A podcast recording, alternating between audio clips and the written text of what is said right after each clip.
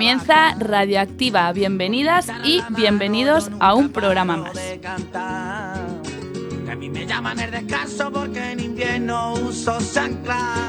Somos el programa del refugio del albergue Padre Rubinos. Todos los jueves nos puedes escuchar de 6 a 7 aquí en la emisora Quack FM en la 103.4. También podéis seguirnos por la página web www.quackfm.org. Con los bigotes señoriales que se pasean por Jerez. Que yo no tengo obligaciones y yo no tengo más que ver. Que los cerquitos de la plaza cuando termina de Aquí estamos un día más, arrancamos una tarde más de jueves a las 6 en punto. Y lo vamos a hacer con un radioactiva con menos gente de lo habitual, lo que no quiere decir que sea un programa menos interesante, solo que los que estáis acostumbrados a escuchar muchas voces, hoy serán solamente cuatro. Pero cuatro contando cosas muy, pero que muy interesantes.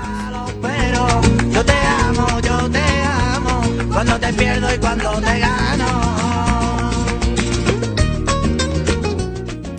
Comenzaremos con una colaboradora que ya se está empezando a convertir en habitual. Ella es María, que hoy nos brinda otra de sus reflexiones, esta vez con un tema que también está muy de actualidad, igual que el de la semana pasada, y bien que lo esté y que lo siga estando. Va a dar unos pequeños apuntes sobre el feminismo.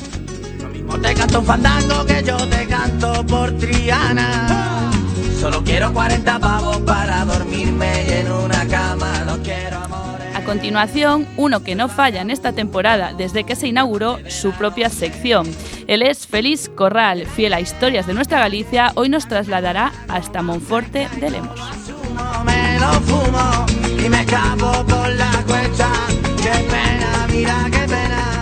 Y en Todos por Igual, una entrevista a un veterano de la radio. Es el único que estuvo en la primera temporada y sigue con nosotros participando jueves tras jueves. Eva, que ya ejerció como entrevistadora hace dos semanas, repite sección. En mi brazo tengo cinco. Y para acabar un poco de música, un debutante en Radioactiva nos explicará un género musical de su país que seguro a muchos les sorprenderá. Él es Sofian Azán. Muy interesante, no os lo perdáis en Espacio Musical.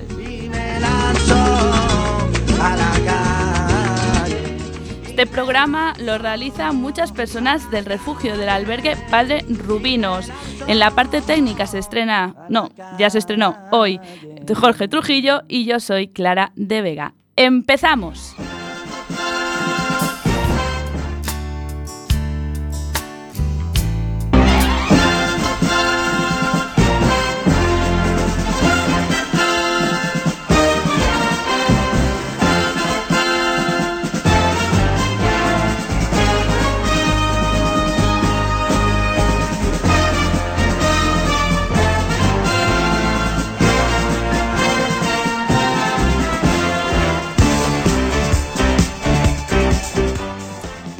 Pues aquí estamos, como dijimos, una tarde más y empieza el séptimo programa de Radioactiva.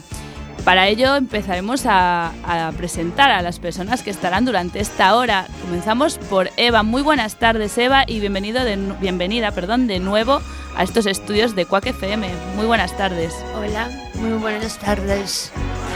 Eh, seguimos con Félix Corral, el de la sección Historias de nuestra Galicia. Eh, muy buenas tardes, Félix. Buenas tardes para algunos y para casi todos. Venga, buenas tardes. Y continuamos con una persona nueva, un debutante, como dijimos antes, Sofian Akzam. Muy, buen, muy buenas tardes, Sofian. Buenas tardes. Y por último, cerrando estas presentaciones, eh, María, muy buenas tardes y bienvenida de nuevo. Gracias por Hola, estar muy aquí. buenas tardes y hoy tengo un tres- de- vengo con un tema que les va a interesar mucho. Pues lo escucharemos ahora, en unos segunditos.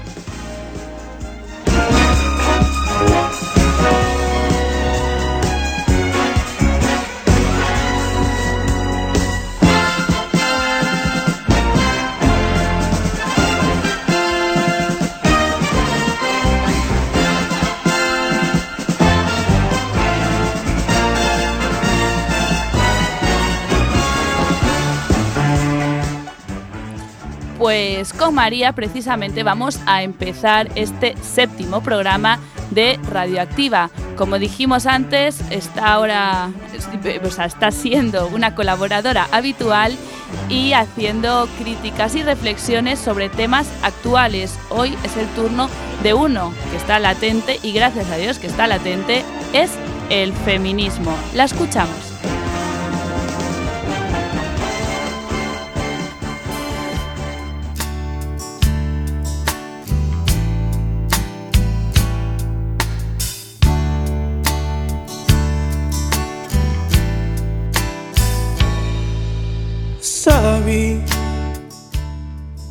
Buenas tardes a todos y a todas. Estoy encantada de estar ahí, de estar un día más con ustedes en Radio Cuá 103.4 FM. Hoy les vengo a hablar de un tema que es muy importante, que es sobre el feminismo.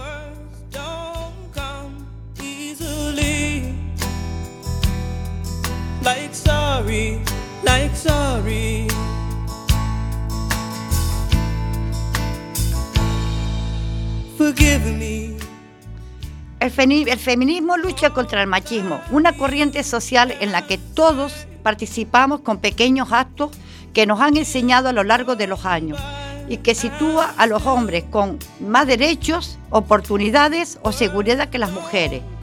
De ahí que, aún haya gente que no vea mal acosar o maltratar a las mujeres.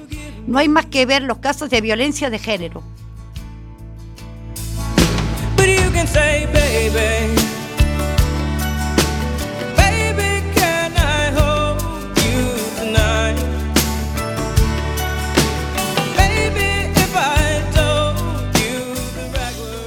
Durante siglos los roles de género nos han enseñado que algunos elementos solo pueden ser femeninos o masculinos.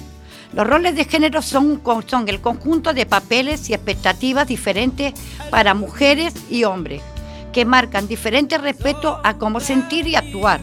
El concepto de roles de género es fundamental este, para entender situaciones de la vida cotidiana.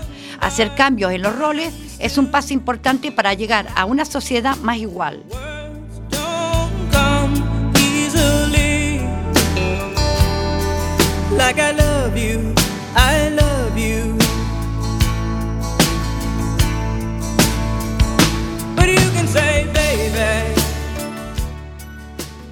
La palabra micromachismo está hoy en boca de todo el mundo.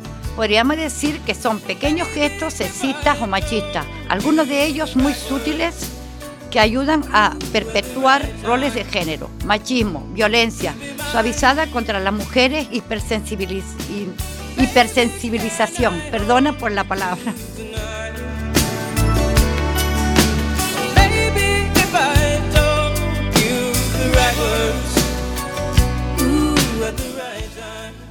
Este término designa a, las útiles e imperceptibles maniobras y estrategias del de ejercicio del poder de dominio masculino en lo, cotidiano, que atenúan en diversos grados contra la autonomía femenina. Hábiles, artes, trucos, tretas, manipulaciones, con los que los varones intentan imponer a la mujer. Te lo dije Perdone por el error este que se ha cometido. Imponer a las mujeres sus propias razones, deseos interesantes en la vida cotidiana.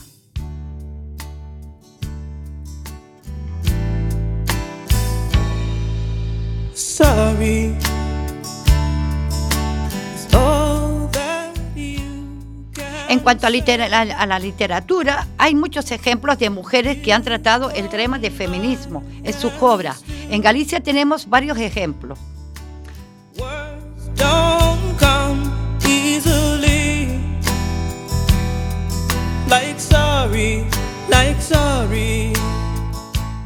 Aquí traemos a una feminista muy conocida, que es Rosalía de Castro. Es la gallega más universal, pero además de ser abanderada de la, de la morriña y la patria, la escritora era una pionera del feminismo de la literatura.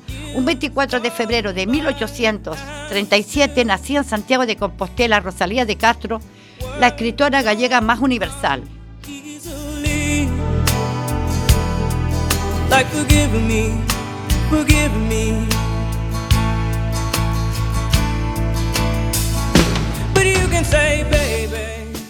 Durante años su obra estaba considerada de manera superficial, solamente como un canto a la tierra y a la morriña, una pasada romántica por la patria gallega en el exilio forzoso de la emigración. Lo cierto es que sobre todo en su poco, en su poco conocida prosa, la escritora era una banderada del feminismo. El protocolo de la hija del mar, uno de, los, de sus libros más intimistas, supone un alegato y empoderamiento femenino y reivindicación.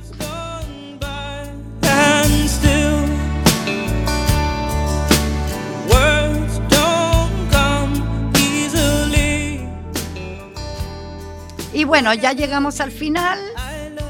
Eh, espero que les haya gustado este tema, que seguramente volveré a tratar, porque es un tema muy extenso y nos, nos afecta a todos y a todos por igual.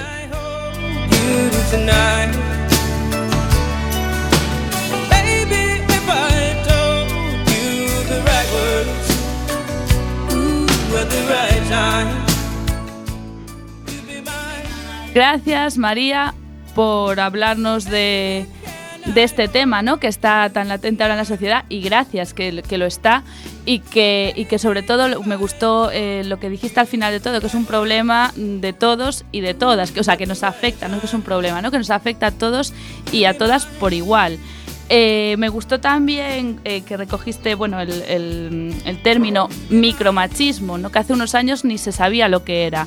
Y, hablaste de él, pues eso, de es como la, caballerosidad malentendida o la caballerosidad antigua que, que, tenían nuestros abuelos, pues bueno, al final una mujer puede hacer lo mismo que un hombre, ¿no? Entonces, claro, tan igual tener derecho un hombre es como, a ver, una, una mujer, una mujer tan igual puede, puede conducir un autobús que un hombre. Justo y puede eh, abrir una puerta y puede coger las... Lo mismo, todo lo mismo. Trabaja en la construcción, tan igual puede una mujer como un hombre. Pues ¿Por qué no? Bueno, pues a ver si, como siempre, haces estos alegatos, eh, a ver si nuestros oyentes eh, escuchan y toman un poco nota de, las cosas que, que, dices, que siempre son muy interesantes. No sé si sabes de algo para la semana que viene a ver, la semana que viene me gustaría seguir con este tema porque, a ver, se acerca el día 8 de marzo, que es el Día de la Mujer. Cierto, cierto. Bueno, pues seguiremos ampliando entonces en este, en este ámbito, ¿verdad? Vale, muchas gracias a ustedes también. Pues muchas gracias, María. Y de María pasamos a Félix Corral, que nos va a trasladar hasta Monforte de Lemos con su Historias de nuestra Galicia. ¿Qué horas son mi corazón? Te lo dije bien clarito. Permanece a la escucha. Permanece a la escucha. Me gusta La Coruña, me gustas tú. Me gusta Malasaña, me gustas tú. Me gusta La Castaña, me gustas tú. Me gusta Guatemala, me gustas tú. Bueno, pues buenísimas tardes.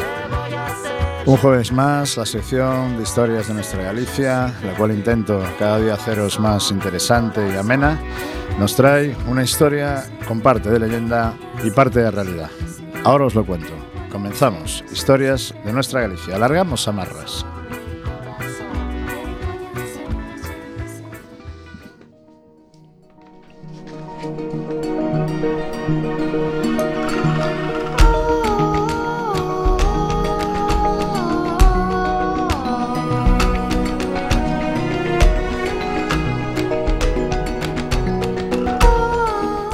Bueno, buenísimas tardes. Como os decía en Historias de nuestra Galicia, hoy nos vamos, y nos decía Clara, nos vamos a trasladar a Monforte de Lemos, Lugo.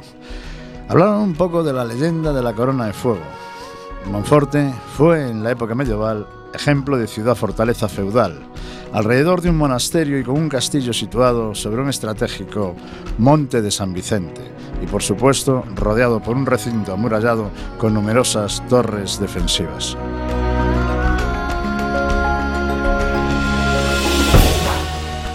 Monforte, Montisforte, nació a los pies de la fortaleza medieval del siglo XII, erigida sobre el castro d'Actonio, donde se encontraba el convento de San Vicente del Pino del siglo X.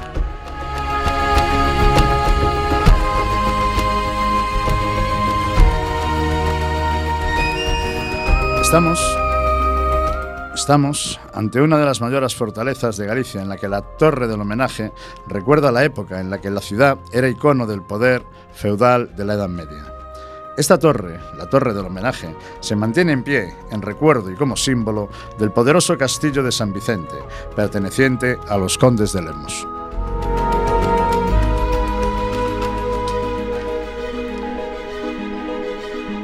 Y dicho esto, y para que Clara no me diga que me extiendo, vamos al grano, o más bien a la corona.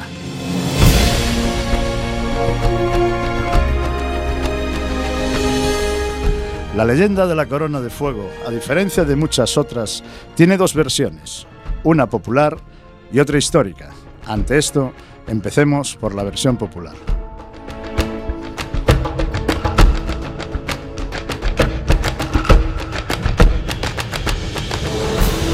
Esta es una leyenda medieval que se centra en la ciudad de Monforte de Lemos, en la meiga mágica o bruja comarca da Terra de Lemos, y donde esta leyenda posee un gran arraigo popular y por ello ha sido llevada en muchas ocasiones a la literatura.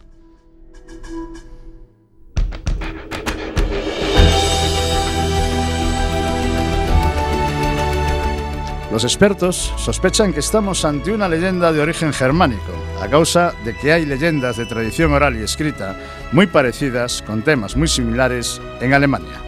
El argumento de esta leyenda gira alrededor de un pasadizo subterráneo que se había construido para unir el Palacio Condal de Monforte de Lemos con la preciosa iglesia de San Vicente del Pino, en un periodo de ausencia del propio conde de Lemos, que fue a cumplir una serie de encomiendas reales.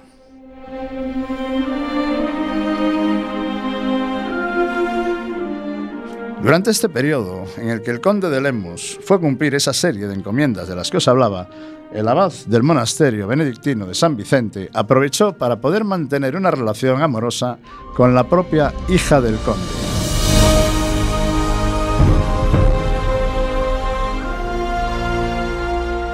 Aunque algunas versiones de la leyenda dicen que no fue la hija, sino la propia esposa del conde, caso más grave si cabe.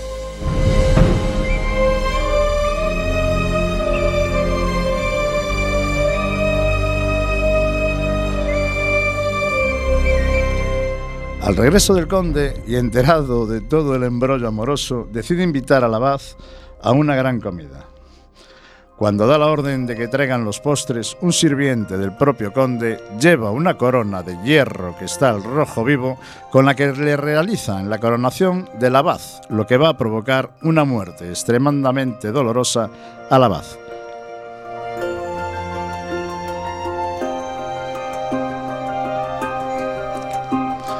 Esta es la leyenda popular. Veamos ahora las diferencias entre la popular y la histórica.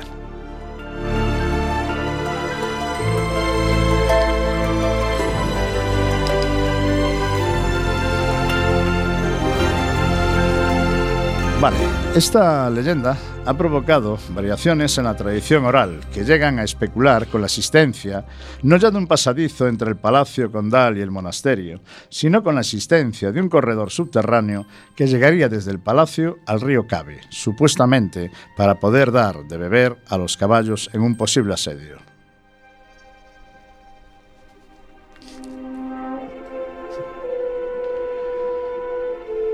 Sin embargo, los historiadores han descartado durante mucho tiempo la autenticidad de la leyenda, restringiéndola a una fabulación histórica. Y hasta hace poco se consideraba una invención la totalidad de la fábula. Esta idea de considerar una invención la totalidad de la fábula fue refrendada por historiadores como Germán Vázquez o Manuel Hermida Balado. Sin embargo, Recientes estudios de la documentación original del convento en poder de una familia particular han sacado a la luz la certeza de la existencia de un pasadizo que unía el palacio de la iglesia y que tenía el fin de dar un acceso directo de los condes a esta.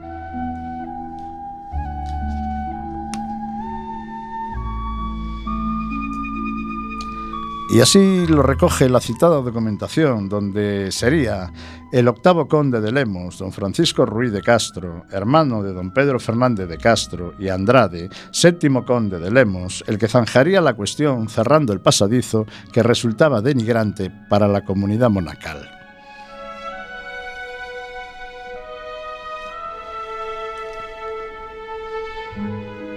El sepulcro del abad García en el monasterio de San Vicente del Pino es una de las dos sepulturas popularmente relacionadas con la leyenda. A este se le relaciona con un sepulcro existente en la iglesia de San Vicente y correspondiente al abad de don Diego García III, un monje del que se tienen pocas referencias, en parte debido a la pérdida de los archivos del monasterio en un espectacular incendio.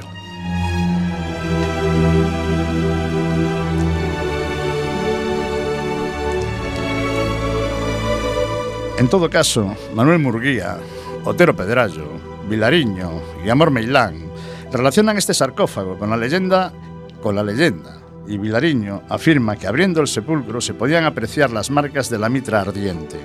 La persona que presenció el acto de abrir el sarcófago indicó que contiene varios huesos sueltos y que en el cráneo se notaba hacia la sien la huella que ha debido producir la quemadura. Recordemos la quemadura de aquella corona de fuego que el conde de Lemos le regaló al abad en gratitud por estar con su familia.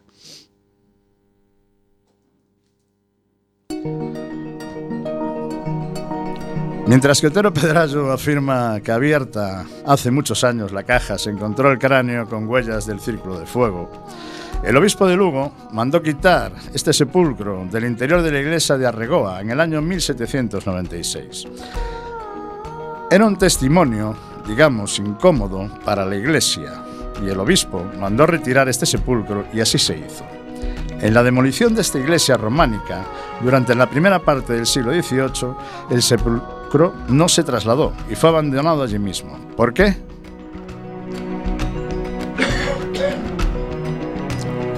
Sin duda, el hecho de que en ese momento los monjes benedictinos no se encontraran en la población después de haber sido expulsados de su monasterio unos años antes fue muy concluyente para su abandono.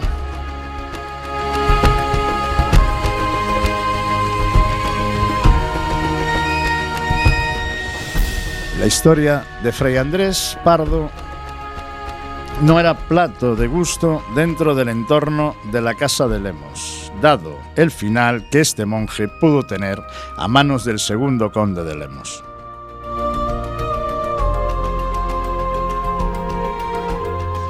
Tampoco la Iglesia, el obispado, profesaba admiración por esta historia, dado que la Iglesia de Arregoa, como ocurrió con otras ubicadas en Monforte y su jurisdicción, habían sido objeto de pleitos entre monjes benedictinos y obispado.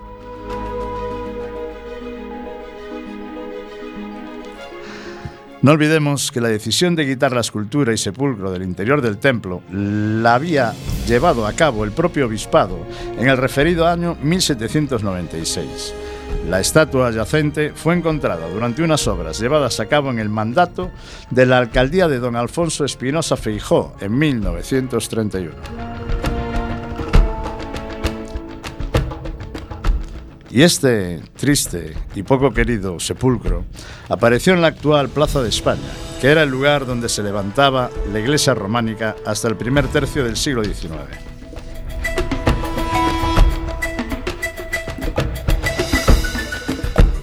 Sea o no la estatua yacente del abad, la que describen los cronistas benedictinos en los documentos ahora mencionados, el que sigue actualmente todavía en el Museo Provincial de Lugo, donde se encuentra actualmente, no debería de ser una realidad.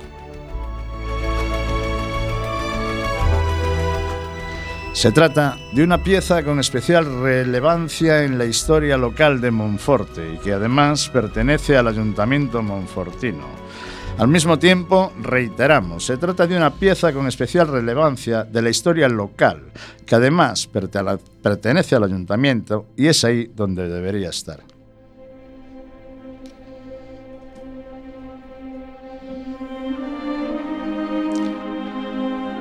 Esta, la mitad leyenda, mitad historia de un abad que no cumplió sus votos de castidad, que además los perdió con la hija o la mujer de un conde, es una historia real en parte y leyenda en otra.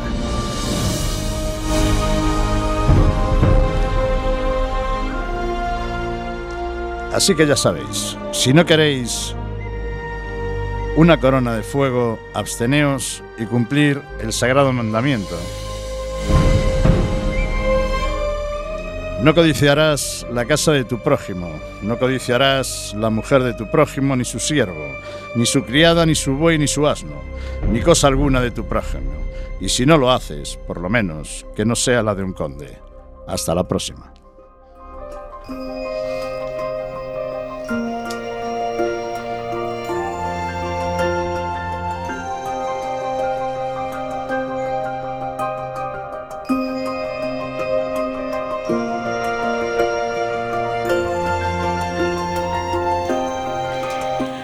Gracias Félix por traernos una vez más otra historia apasionante de nuestra tierra. No sé si ves Juego de Tronos. No. Pues qué pena. Bueno, pues hay una referencia ahí de la corona de fuego y no voy a hacer spoiler, pero si ves Juego de Tronos te acordarás de lo de la corona de fuego. Y los que nos estáis escuchando seguro que ya sabéis de lo que me refiero, a lo que me estoy refiriendo. Bueno, muchas, muchas gracias Félix. No sé si tienes pensado ya la semana que viene que nos vas a traer, a dónde sí, nos vas sí. a llevar. Sí, sí, lo tengo súper pensado. Lo de la semana que viene. pues, Pero más que claro, además. ¿Sí? Bueno, Sí, te lo diré la semana que viene. vale. Pues esperemos la semana que viene. Bueno, hay una sorpresita, lo contamos ahora, en unos segundos, no os vayáis.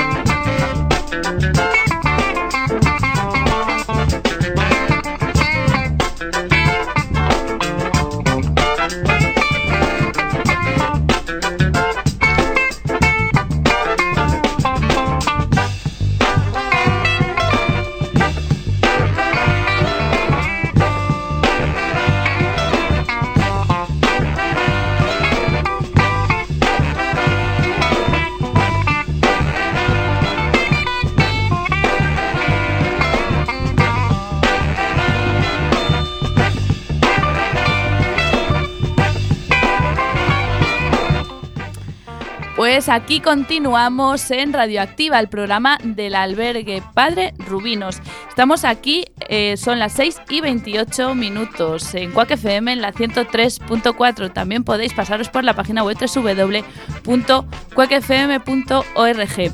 Y como dije antes, eh, tenemos una sorpresa para la semana que viene. La semana que viene es el Día Mundial de la Radio y coincide con nuestros 100 programas en la antena en Quack FM. Entonces, bueno, vamos a hacer un programa especial en el Centro Cívico de Los Rosales con público.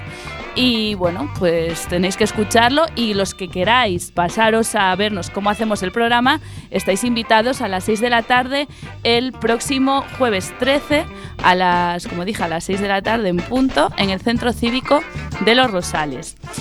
A continuación, eh, aquí en Radioactiva, toca la sección Todos por Igual, la sección de entrevistas, una de las secciones pues, más importantes o más relevantes dentro de, este programa, pues porque hay desde personas eh, usuarias del albergue que nos, pues tenemos la oportunidad, nos abren su, su corazón, ¿no? Un poco y las podemos, tenemos la oportunidad de, de conocerlas, perdón, un poquito más Hay invitados como la de la semana pasada, que fue un gran invitado, una gran entrevista y una gran oportunidad de haber entrevistado a Manolete, al gran Manolete, exjugador del Deportivo eh, de Coruña y presidente de la Asociación de Veteranos también del Deportivo de Coruña. Y bueno, ha sido un honor y un placer haberle entrevistado porque además de contarnos su vida como jugador, pues se mojó y dio su opinión sobre el fútbol actual y la verdad que fue todo, todo un lujo tenerlo aquí. Bueno, pues hoy, sin extenderme mucho más, tenemos el placer de contar con un veterano, un veterano de, de Radioactiva, un veterano también del albergue, pero un veterano de Radioactiva. Es el único que a día de hoy sigue en la radio y está desde la primera temporada y si no recuerdo más mal, creo que desde el tercer programa. Bueno, un programa en el que hubo muchas risas, hubo muchos fallos, bueno, lo normal, los principiantes, pues bueno, es lo que tenemos, pero fue muy divertido y él estuvo ahí al pie del cañón desde el tercer, creo, tercer programa de la primera temporada y sigue jueves tras jueves con nosotros. Pues hoy está aquí y hoy va a, ser entrevistado y lo vamos a conocer un poquito más. ¿De quién se va, quién se va a encargar de esto? Eva Tabuada. Lo escuchamos en unos segunditos.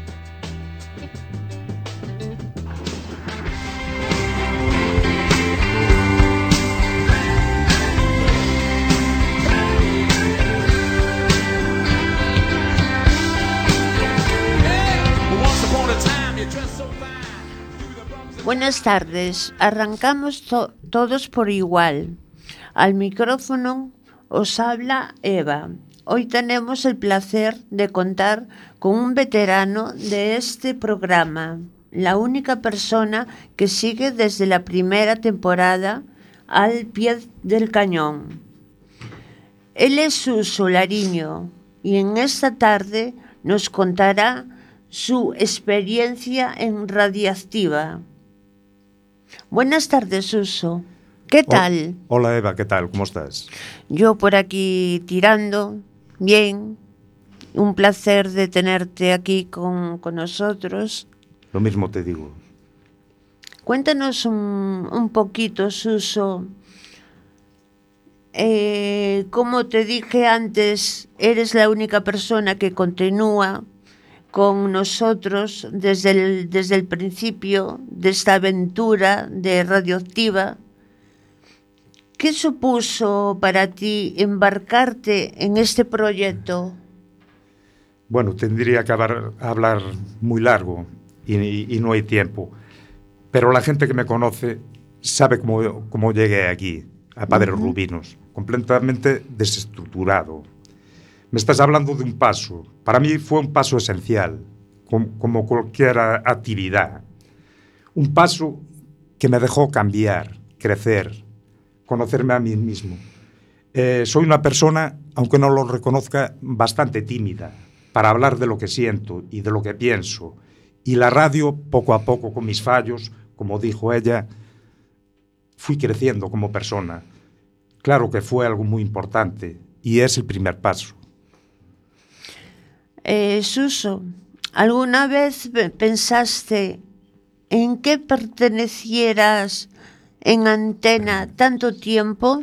Sí, siempre pensé que, que el programa seguiría y seguirá, eh, sobre todo por, por el equipo de personas que cuando llegué ya, ya estaban trabajando aquí. Eh, el, miedo que, el miedo que tuve era que yo no iba a poder seguir. Y me agrada pensar que ahora sigo. Y mientras pueda lo voy a hacer. Pero, Suso, bueno, buenas tardes. Hola, eh, buenas tardes. Buenas tardes, sí. Eh, nada, pensábamos que no estaba con el micro encendido, si lo tenemos encendido, todo correcto. Vale. Eh, digo, Suso, que me hace gracia eh, recordar un poco los inicios ¿no? de, esas de esa primera temporada, porque, bueno, estábamos todos muy nerviosos. eh, no sabíamos bien si, si, iba a sa- sa- si iba a salir bien, si no. Eh, hubo risas, eh, hubo interrupciones. Bueno, hubo hasta una vez que se cayó hasta la torre de. hasta la, la- bueno, la CPU de la del ordenador y nos quedamos sin emisión. Bueno, hubo de todo aquí. Entonces, ¿de verdad eh, cuando empezamos creíste que, que seguiríamos cinco años después? De, ver- de verdad que sí, que lo, que lo creí. Vamos a ver, el directo y sobre todo con... El directo e- es, bellísimo porque te saca lo más natural de, de ti mismo, con los fallos que tenemos. Y eso, eh, Eso es lo bonito también, Exacto, claro. Irlo superando poco a poco. Después la parte técnica, claro que se va, se va cambiando, se va arreglando. Sí, pero, o sea, ya te digo, por ejemplo, en ti sí que, por ejemplo, vi una evolución, ¿no? De la primera vez que viniste, que, que no casi ni podías hablar de los nervioso que estabas, era una entrevista a un- a una persona de una asociación de, mm, de discapacidad, hablabais sobre eh, la movilidad reducida, sobre las barreras arquitectónicas que tenía la ciudad eh, de la, eh, respecto a las personas con movilidad reducida y recuerdo que estabas tan nervioso que casi ni podías hacer la entrevista y ahora te veo y como que el micrófono es parte de ti ya. No, no es, no es parte de mí, que tengo el nerviosismo eh, lógico al principio, sobre todo cuando tengo, tengo que hablar eh, para los demás. Para escribir no tengo problema, pero para hablar hacia los demás sí. Eh, tengo una, una cierta timidez aún. Bueno, pero, claro, con, con la ayuda que tuve aquí, con la ayuda que tuve aquí, pues se fueron limando esas cosas. No soy ningún ningún locutor. Pues no se te nota ni- ni nada. preten- ni pretendo serlo, porque tengo muchas carencias intelectuales y de, de otro tipo. Pero con la ayuda, y, y tú lo sabes, eh, que ya me conoces hace cinco años, y pienso que, y me gusta pensar para, para mí ya que fui cambiando, que, fui cam- que Sí, sí. escapé, que- que escapé de, de ese, de ese pozo, de ese laberinto que estaba encerrado. Antes no era así, pero por circunstancias de la vida llegué a ser y necesitaba ayuda y aquí la encontré. Y claro que fui cambiando. Sí, sí, por supuesto. ¿Crees que es importante que personas en situación de calle tengan la oportunidad de expresarse en las ondas? Para mí no es importante, es esencial.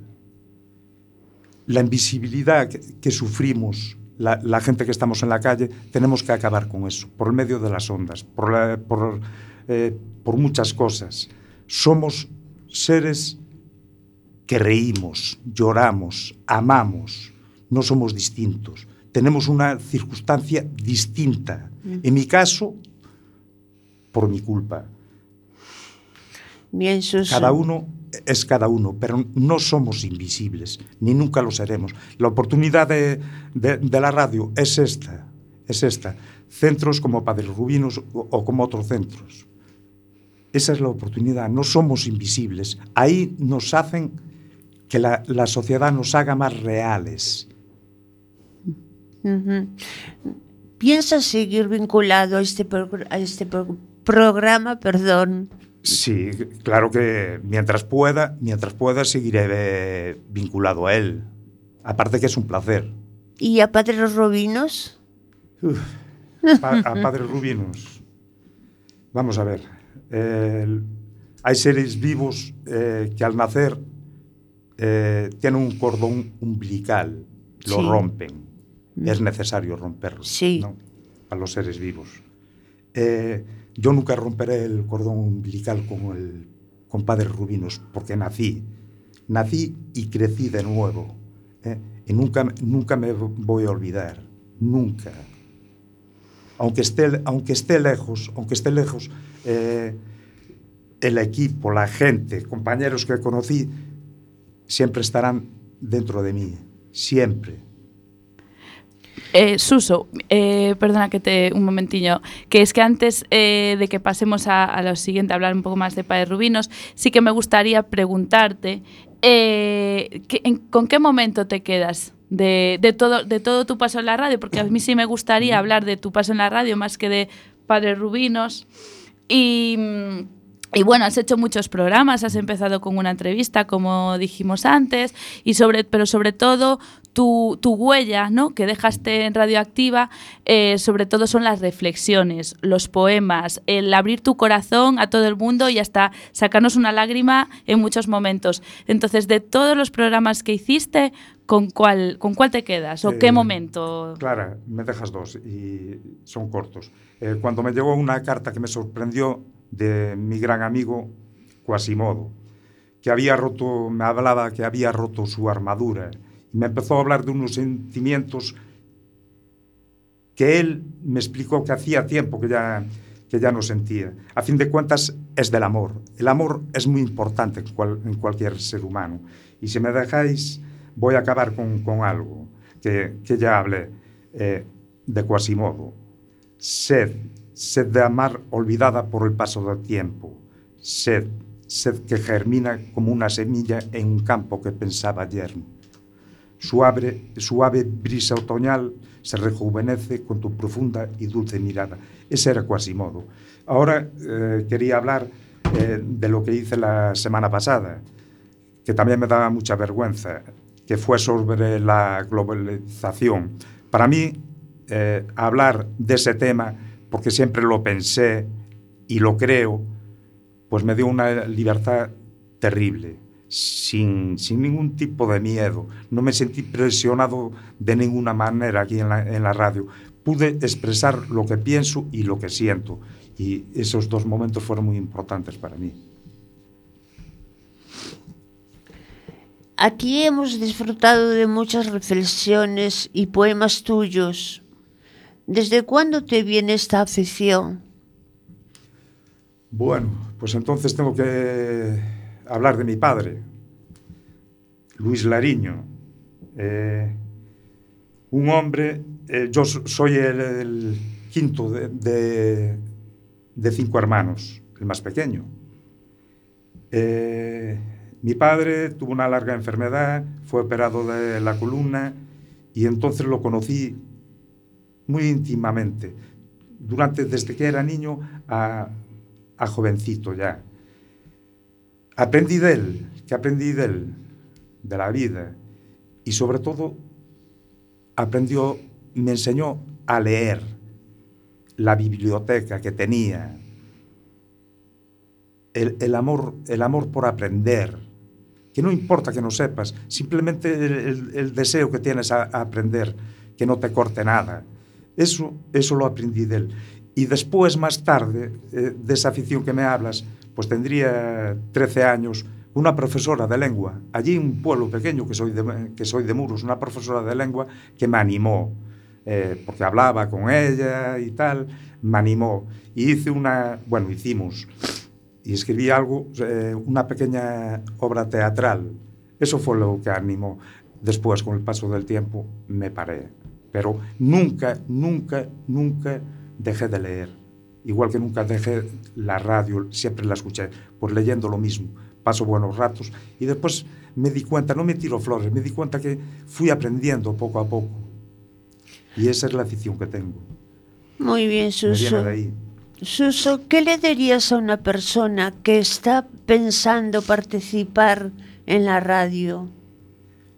que no lo piense, que no lo piense y que dé el paso. Que dé un paso que va a encontrar un, un mundo nuevo y diverso y diver- divertido. Un mundo que te a fin de cuentas te, te va a realizar y te va a hacer más feliz. Eso es lo que le diría.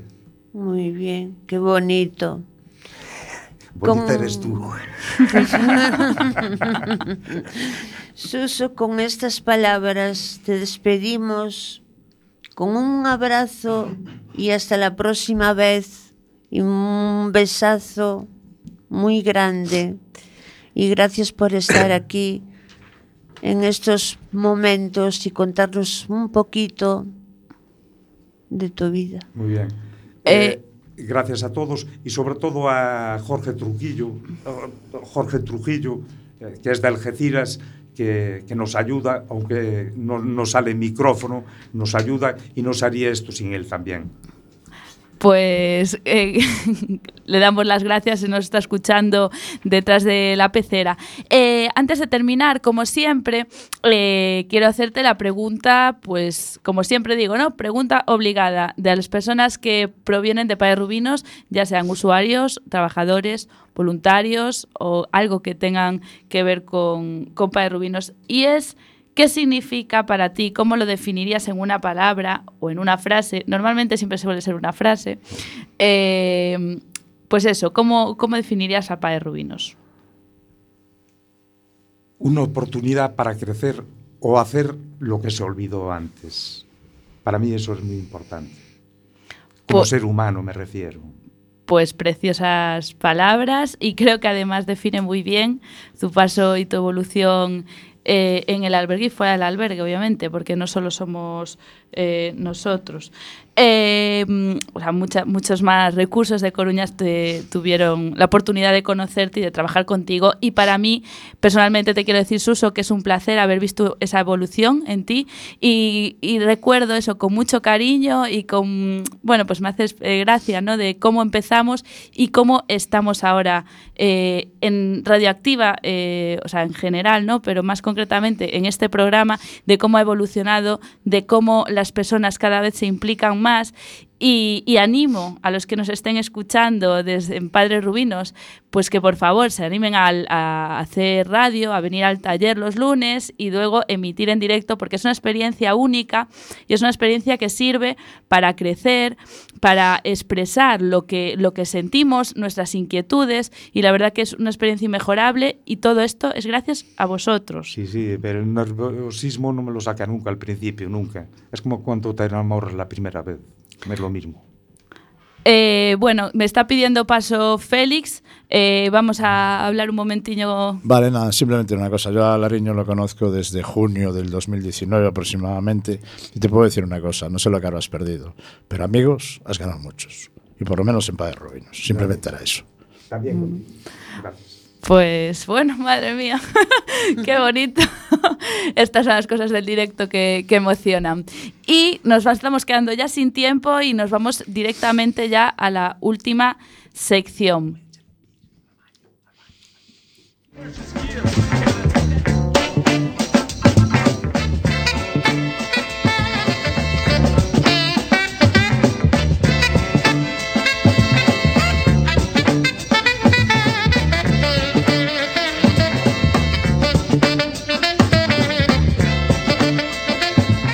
Después de esta gran entrevista, esta emotiva entrevista, continuamos en el, último, último bloque de, este programa de Radioactiva del refugio del albergue Padre Rubinos. Son las 6 y 47 minutos. Estamos en directo en Cuac FM, el dial 103.4. Recordad, también podéis seguirnos por la página web www.cuacfm.org. Y para finalizar, para poner el broche de oro a esta mm, a este, a este programa número 7. Ah, antes, perdón, antes de terminar, recordamos que la semana que viene estaremos en Los Rosales a las 6 de la tarde, jueves 13. Estáis todos y todas invitados eh, al Centro Cívico de Los Rosales. Gracias, Félix, por la aclaración. Eh, recordadlo y si todos los que podáis asistid porque ver un programa hacerse en directo es pues muy chulo y también podéis participar el público bueno tenemos muchas sorpresas entonces estáis todas y todos invitados en el Centro Cívico Los Rosales jueves 13 a las 6 de la tarde y sin más ya pasamos con Sofián os dejamos con Sofián Azam que nos va a hablar sobre música de, de, la cultura de su país. Es muy interesante lo que nos va a contar. Escuchamos ahora, unos segunditos.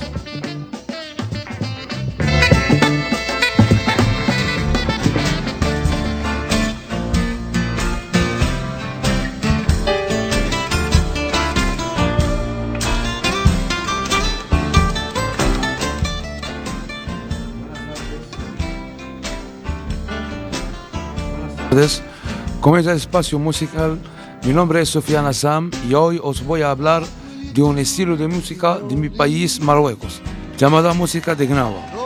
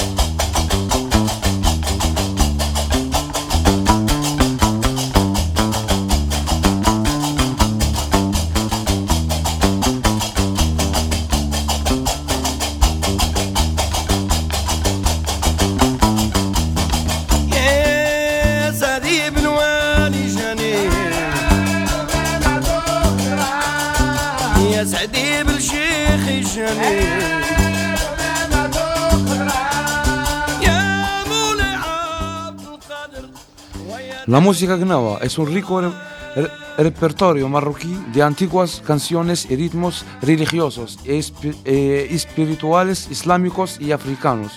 Su patrimonio bien conservado combina la poesía ritual con la música tradicional y el baile. La música se realiza en Lila, que es una noche especial, una celebración dedicada a la oración eh, guiadas por el Gnawa Ma'alem, un músico el música maestro y su grupo de músicos y bailarines. Los Gnawa son canciones de los esclavos que los gobernantes árabes y bereberes de los actuales Argelia y Marruecos encon- encontraron en diferentes regiones del África eh, occ- occidental, con destino sus ejer- e- e- e- ejer- ejer- ejércitos y a la construcción de ci- de ciudades y fortalezas.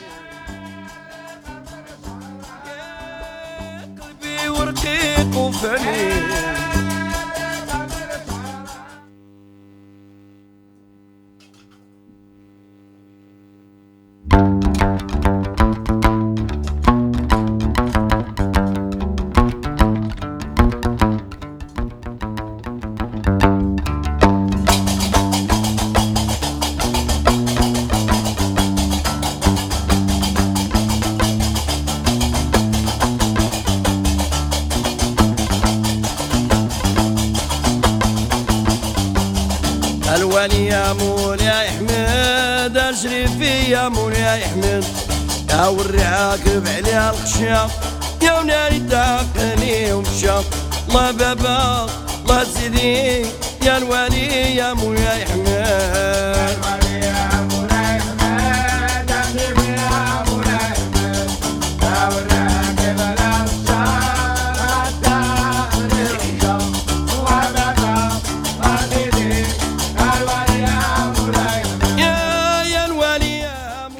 Ahora está Eh, ahora eh, estamos escuchando a, a Hamid Al-Qasri. La canción se llama Mulay Ahmed. Y. Ila la Aisha.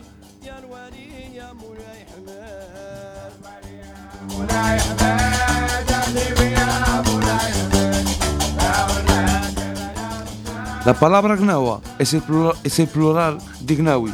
Se deriva del gentilicio gnawa para los res- residentes de Kanu, la capital de, Emirato Hausa Fulani, que estaba bajo la, influ- la influencia de Marruecos durante siglos, reli- reli- religiosamente, eco- económicamente y en materia de defensa. La música gnawa es una de las principales corrientes musicales en Marruecos. Los marroquíes aman apasionadamente la música de Gnawa y los Ma'alem son muy respe- respetados. En una canción de Gnawa, una frase en pocas líneas se repite una y otra vez, por lo que la canción puede durar mucho tiempo. De hecho, una misma pieza puede durar varias horas sin parar. Sin embargo, lo que a los no iniciados les parece una canción es una realidad una serie de cantos que se refieren a la descripción de los diver- diversos espiritual- eh, espíritus.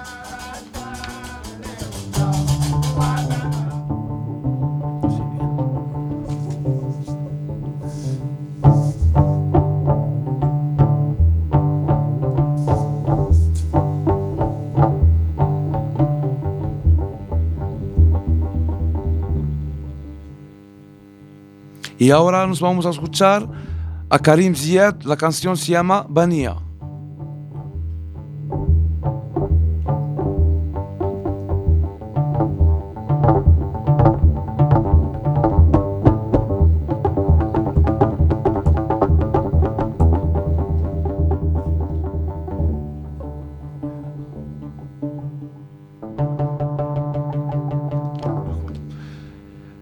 En cuanto a los in- is- instrumentos que se utu- utu- utilizan en esta música, el instrumento ejecutado por el ma'alem o maestro es el gimbri, un instrumento de bajo de tres cuerdas, cuyo sonido es el alma de la música gnawa. Se toca con una técnica parecida al banjo del juglar. Durante las últimas décadas, la música gnawa se ha, moder- se ha modernizado, por lo tanto, se ha vuelto más profana y menos religiosa. Sin embargo, todavía hay muchas liras, noches privadas, que conservan el sagrado e espiritual sentido de la música. Todos los años se celebra el Gnawa World Music Festival en, en Essaouira. En este festival gratuito y- y público, los Gnawa tocan con otros músicos de todas las partes del mundo. Como resultado, la música Gnawa ha tomado una nueva dirección al, fu- al fusionar su música espiritual con géneros como el jazz, el blues, el reggae y también el hip hop. Cada verano, durante cuatro días, en junio, el festival recibe músicos famosos que- que vienen de todo el mundo a participar, intercambiar y mezclar su propia música con la música de Gnawa. Este festival se ha convertido de uno de los más grandes de Marruecos, atrayendo a un público que ha, eh, que ha crecido hasta 200.000 en 2006